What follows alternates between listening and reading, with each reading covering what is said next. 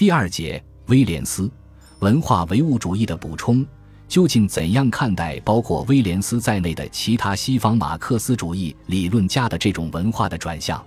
在当代马克思主义的理论发展中，为何会出现从经济生产转向文化生产，从政治经济学批判转向文化政治学批判，从阶级斗争转向文化斗争的理论思潮？其中的现实历史缘由是什么？比威廉斯年轻的英国新左派理论家 P。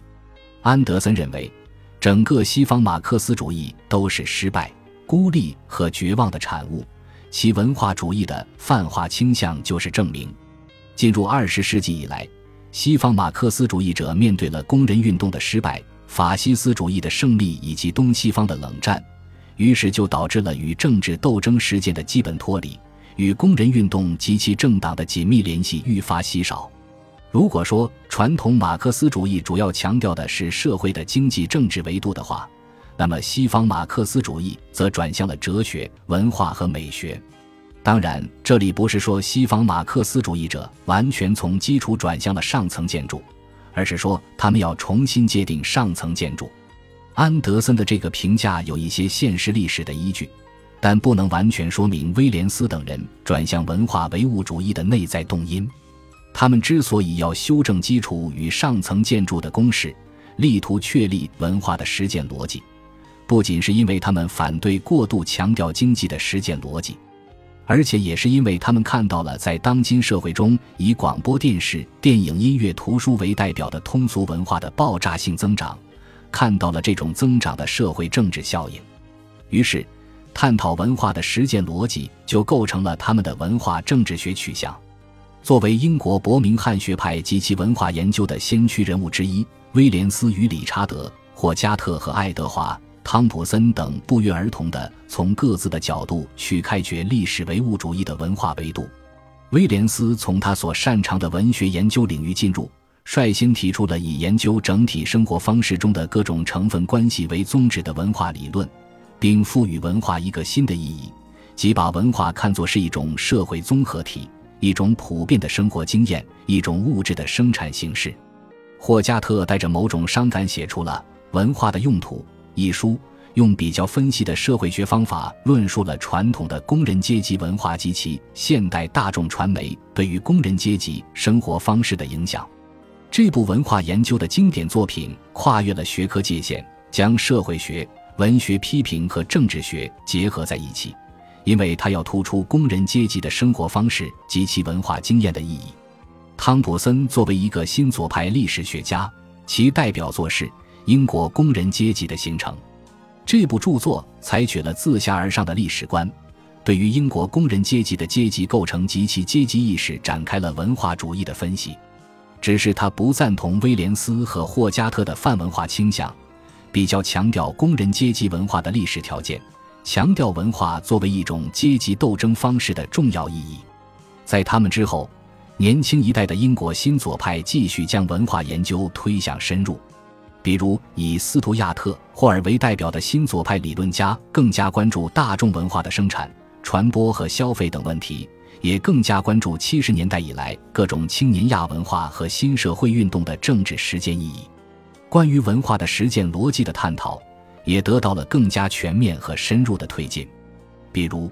在关于文化主义和结构主义两种范式的争论中，在对葛兰西的领导权概念的具体阐释中，尤其是在对当代大众文化现象的深入分析中，威廉斯等人的文化唯物主义在理论上得到了进一步的完善，并且在文化批判实践中也得到了进一步的印证。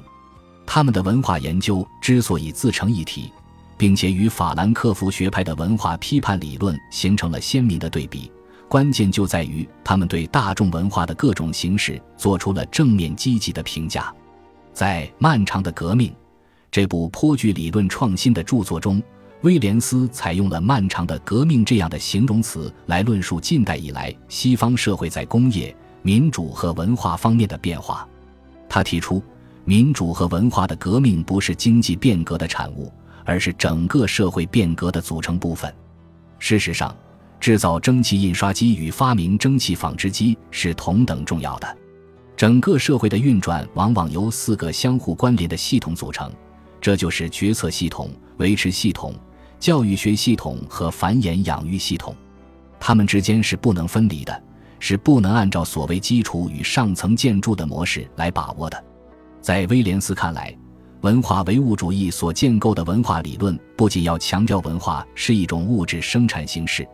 而且要对整体社会生活的各个因素之间的关系进行研究，深入认识文化的实践逻辑。按照美国学者蒂德沃金的分析，威廉斯等人主张的文化主义具有两个维度：一方面要拒绝马克思主义的经济决定论，文化主义者把社会过程看作是由经济、政治和文化所决定的一个复杂的结果，坚持认为没有一个决定因素是占第一位的；另一方面，他们把文化当作是一个广义词，即把文化看作是一种整体的生活方式。从这个观点出发，文化就是社会过程本身，是经济和政治的构成部分。这种文化主义立场的一个政治蕴含是说，一个关于广告、大众传媒和工人自我管理的社会主义规划与实施钢铁公司的国有化一样重要。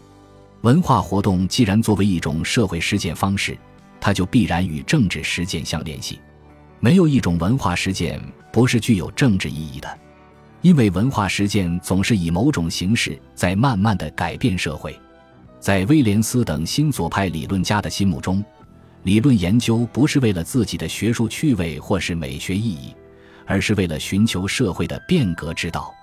与旧左派主张的以经济逻辑为基础的社会政治实践观不同。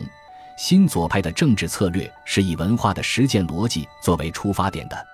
面对战后的经济高增长和福利国家计划，面对高等教育的普及和充分就业，面对电视技术带来的消费文化，面对以流行音乐为代表的青年文化，新左派看到了文化实践作为一种微观政治的重要意义，看到了以追求快感为目的的大众文化所具有的抵抗意义。威廉斯的文化唯物主义生长于战后英国的现实环境，生长于他所从事的文学研究和成人教育，因而带有明显的经验主义和平民主义的思想倾向。他试图对文化实践提出一种非还原论的唯物主义的解释。在他看来，文化研究关注文化，是因为文化被轻视了，而不是说文化就拥有解释世界的绝对优先权。当代社会的发展愈发凸显了文化的基础作用，证明了文化的实践作用。或许这就是文化唯物主义的理论意义所在。本集播放完毕，感谢您的收听，喜欢请订阅加关注，主页有更多精彩内容。